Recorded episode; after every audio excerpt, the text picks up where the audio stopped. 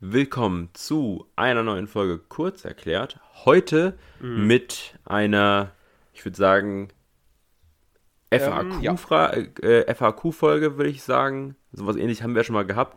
Wo wir uns erst die Fragen ausgedacht haben. Quasi.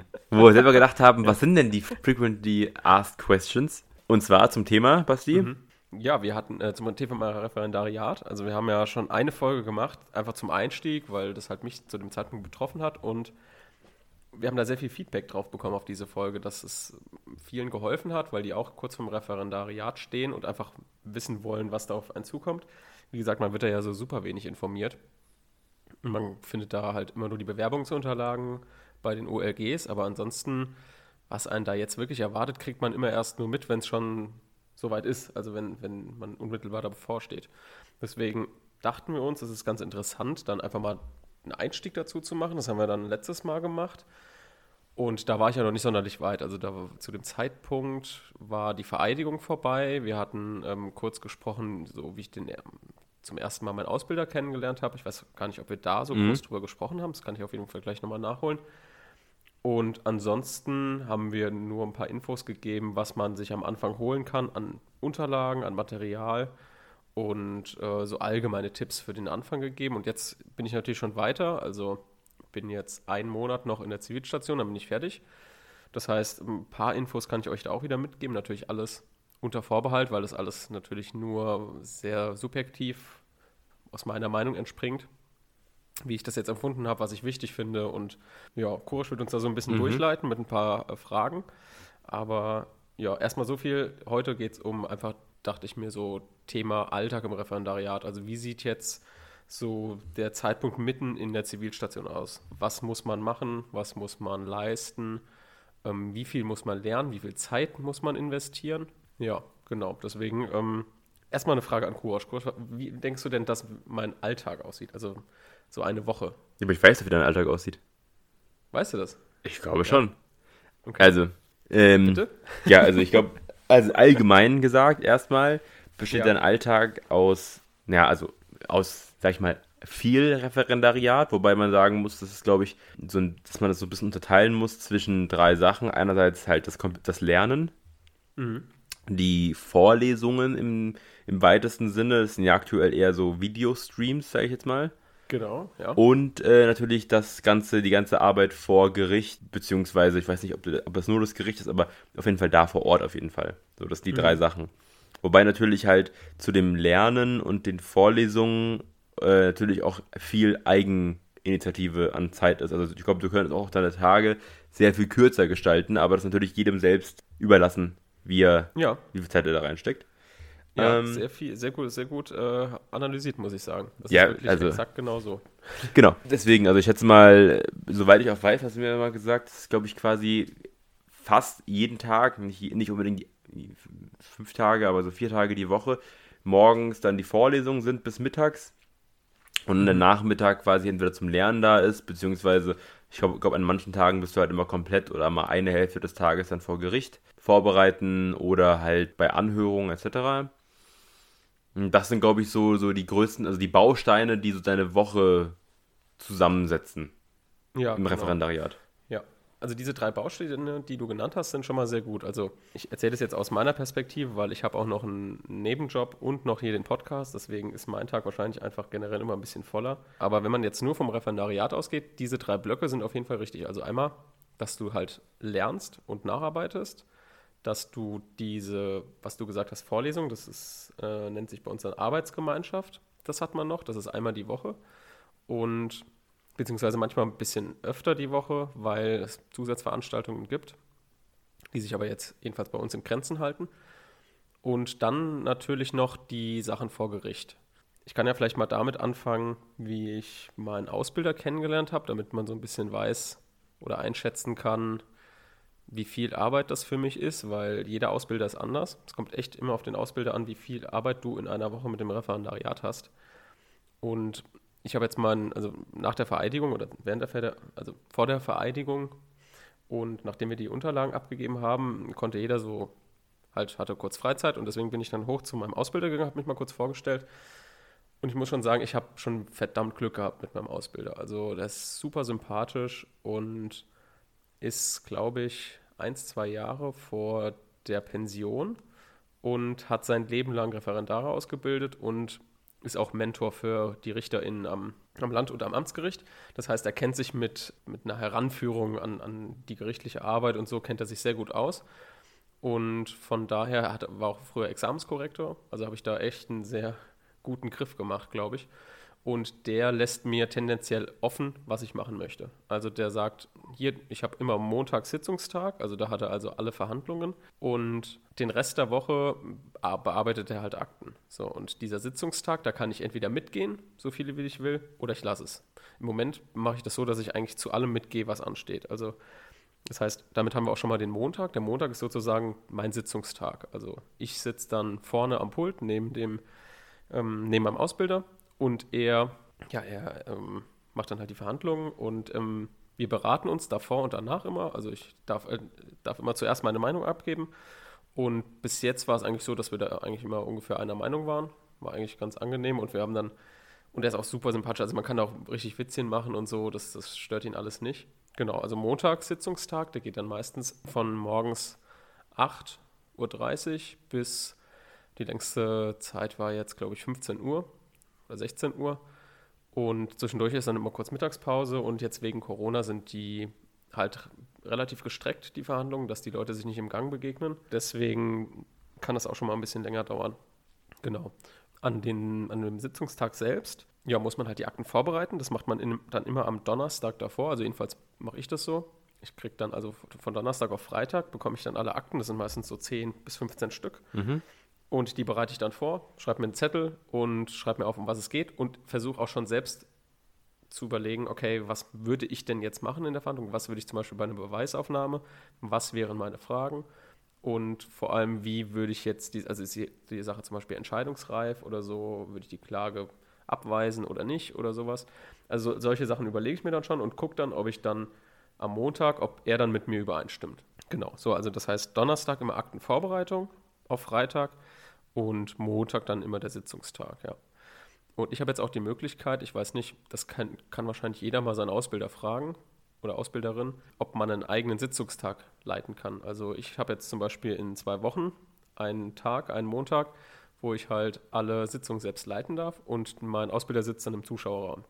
Das heißt, er gibt mir dann an dem Wochenende davor dieses komische Diktiergerät mit, was, was angeblich und was ich auch absolut glaube, der größte Feind ist, ähm, weil du musst es ja schon vorformulieren von den ganzen Parteien, die da sitzen, vor den Zuschauern oder Zeugen, die dann im Hintergrund sitzen. Und du sitzt dann mit diesem kleinen Diktiergerät und musst es schon in einem schönen juristischen Deutsch, was immer noch verständlich ist, dann schon ab tippen oder einsprechen sozusagen. Und da, da habe ich wirklich, wirklich am meisten Angst vor, dass ich mich da irgendwie verhaspel oder so, so Kindertextbausteine benötige, weißt du? Das Gericht tut das. Tut, ja, genau. Sowas zum Beispiel. Oder dass ich dann vollkommen durcheinander komme oder irgendwie vergessen, Zeugen zu belehren. Oder Namen verwechselst, oder? Perfekt. Ja, ja, genau. Oder irgend sowas. Den Kläger zum Angeklagten. Ja, und die ganze Zeit jemanden mit falschen Namen ansprechen und zwar konsequent, weil ich mir am Anfang falsch merke. Nee, und also prinzipiell kann da nichts schiefgehen, deswegen, da würde ich euch auch ermutigen, das auf jeden Fall euren Ausbilder oder Ausbilderin zu fragen, ob ihr das machen könnt, weil es kann nichts passieren, weil der Ausbilder ja dabei ist. Der ist ja nicht im, der ist ja nicht aus dem Raum draußen, sondern der sitzt ja dabei und guckt, dass alles läuft. Also wenn zum Beispiel ich jetzt vergessen sollte, einen Zeugen zu belehren und der merkt das, also der merkt das ja sowieso, dann sagt er mir sofort Bescheid, hier, guck mal, den Zeugen musst du noch belehren oder die Zeugin. Deswegen äh, ist es auf jeden Fall, denke ich mal, kein Problem. Aber natürlich ist man trotzdem aufgeregt, weil man so eine Situation ja noch nie hatte und plötzlich gefühlt die ganze Verantwortung auf den eigenen Schultern lastet. Aber gut, das wird ja dann in der Staatsanwaltschaftsstation nicht anders sein. Da gibt es ja dann den staatsanwaltschaftlichen Sitzungsdienst. Ähm, aber da werden wir dann berichten, wenn es soweit ist. Werbung. Und passend zum staatsanwaltschaftlichen Sitzungsdienst haben wir jetzt noch eine kleine Buchempfehlung. Und zwar ist das ein kleines Handbuch, das ist äh, DIN A5 groß vom Nomos Verlag. Und zwar heißt das auch staatsanwaltschaftlicher Sitzungsdienst. Und hier ist eigentlich alles drin, was ihr dafür braucht. Also wenn ihr jetzt zum Beispiel in der Strafstation seid, macht es super Sinn, euch das zu organisieren oder mal reinzugucken, ob es euch gefällt. Denn hier ist alles aufgelistet, die Hauptverhandlung, Beweisaufnahme, Verfahrensbedingungen, Plädoyer, wie haltet ihr euer Plädoyer? Hier gibt es Tipps drin, Formulierungshilfen und einfach um so dieses ganze System zu verstehen und vielleicht, um, vielleicht auch, um euch die Angst zu nehmen vor dem staatsanwaltschaftlichen Sitzungsdienst, weil da ja viele auch Bammel haben, genau wie ich, ist es auf jeden Fall sinnvoll, wenn ihr euch damit mal auseinandersetzt und dann habt ihr auch so ein kleines Handbuch. Wenn ihr ja kurz vorher nochmal was durchlesen wollt, ist das auf jeden Fall sehr sinnvoll. Werbung Ende. Erstmal weiter zum, zum Alltag. Also Montag, wie gesagt, Sitzungstag, Donnerstag Akten vorbereiten und währenddessen bekommt man auch immer noch Akten, ähm, wo man ein Urteil schreiben muss. Also die hast du sozusagen immer im Hintergrund laufen, immer eigentlich im, im, gleichen Takt. Also so alle zwei Wochen war das jetzt bei mir, bekomme ich eine Akte, wo ich ein Urteil zu machen muss. Und ähm, soweit ich da richtig informiert bin, muss das in der Ausbildungsstation viermal passieren, in der Zivilrechtsstation. Das heißt, du brauchst vier Urteile und die werden auch von deinem Ausbilder benotet. Dann musst du ein oder zwei Aktenvorträge halten vor deinem Ausbilder, das habe ich jetzt auch schon gemacht. Und ähm, du musst einen Aktenvortrag in der AG halten. Und das ist so dieses, das Sammelsurium an Zeug, was du erledigen musst, um dein Stationszeugnis zu bekommen. Das heißt, du bekommst auch eine Note. Und so wie mein Ausbilder das jetzt gesagt hat, ist diese Note erstmal nicht so wichtig, aber in der mündlichen Prüfung schauen die Prüfer scheinbar auf die Stationszeugnisnote, um zu gucken, ob sie mit der mündlichen Note ungefähr übereinstimmt mit dem, was man auch vorher schon bekommen hat. Ob das letztendlich dann den Prüfer dazu bewegt, doch noch einen Punkt hoch oder einen Punkt runter zu geben, weiß ich jetzt nicht. Aber auf jeden Fall äh, hat mein Ausbilder gemeint, dass da die Leute auch noch mal reingucken. Ja. Das heißt, ganz unwichtig ist es nicht. Und es ist natürlich einfach eine super Übung. Ja. Also das auf jeden Fall. Und genau, ich bin jetzt. Ah, genau, eine Relation gibt es noch. Eine, eine, Relation ist so ein praktisch ein, ein Gutachten, sage ich jetzt mal ganz grob. Ähm, das ist das längste, das ist immer länger als ein Urteil. Und ähm, ja, das kommt auch noch, das ist dann bei mir im September dran. Und genau, dann ist auch die Zivilstation schon vorbei. Dann Freitag ist bei uns immer AG. Ich weiß nicht, das wird bei jedem anders sein. Die AG geht etwa drei Stunden vormittags und gibt mir jetzt nicht 100% viel, muss ich sagen. Also dadurch, dass die RichterInnen, die das leiten, wenig Zeit haben, logischerweise, drei Stunden in der Woche, ist wirklich nicht viel, um einem das gesamte Zivilprozessrecht beizubringen. Die machen das gut, die geben sich auch Mühe, das merkt man auch richtig. Ähm, die haben auch ähm, PowerPoint-Folien und so weiter. Aber es ist halt einfach so, dass, dass du, dass ich besser dran wäre, wenn ich da einfach die drei Stunden nutzen würde und mir in den Skripten was erarbeite. So. Weil da ist mehr drin in den Skripten, es geht schneller und ich war halt immer so ein Typ, der sich das selbst irgendwie gerne lieber beibringt, als dann ja, bei der AG zuzuhören. Aber es ist trotzdem in Ordnung, du musst halt da auch einen Aktenvortrag halten in der AG. Deswegen passt das schon. Genau, das ist der Freitag sozusagen. Und dann gibt es halt immer noch Zusatzveranstaltungen von der AG, zum Beispiel Familienrecht, Arbeitsrecht. Das ist dann meistens immer irgendwie zwischendurch eingeschoben und jetzt nicht immer an, an unserem Freitag jetzt. Genau, Dienstag ist dann meistens frei, aber das nutze ich dann eigentlich immer, um die Akten zu bearbeiten. Hast du noch ein paar Tipps vielleicht, wie man das, also das scheint ja, dass man ganz viele verschiedene Aufgaben hat. Vielleicht hast hm. du ja mal so einen Tipp, wie man da so ein bisschen den Überblick behält oder wie du das auch gewichtest oder ob du das von Woche zu Woche anders machst. Ich plane eigentlich meine Wochen immer am Wochenende davor, aber die sind immer ungefähr gleich. Also so wie die, die Grobstruktur habe ich ja jetzt schon gegeben und ich gewichte es eigentlich so im Moment, dass ich den Urteilen die meiste Zeit gebe. Das liegt einfach daran, weil ich das Gefühl habe, dass mir das am meisten bringt, weil das ja nichts anderes ist, als eine Klausur zu schreiben, weil du bekommst da ja auch einen Aktenauszug und musst daraus dann ein Urteil schreiben. So, und nichts anderes ist ja auch das, was mir dann mein Ausbilder als Akte mitgibt. Ich muss ja dann auch ein Urteil schreiben. Es ist also praktisch wie eine Klausur. Und, und da wir immer gesagt bekommen, im zweiten Examen ist es insbesondere, was natürlich auch im ersten Examen schon super wichtig war, aber auch im zweiten Examen nochmal super wichtiger, ist es, Klausuren zu schreiben. Deswegen da lege ich jetzt im Moment mein Hauptmerkmal drauf und ich denke, das ist auch ganz sinnvoll.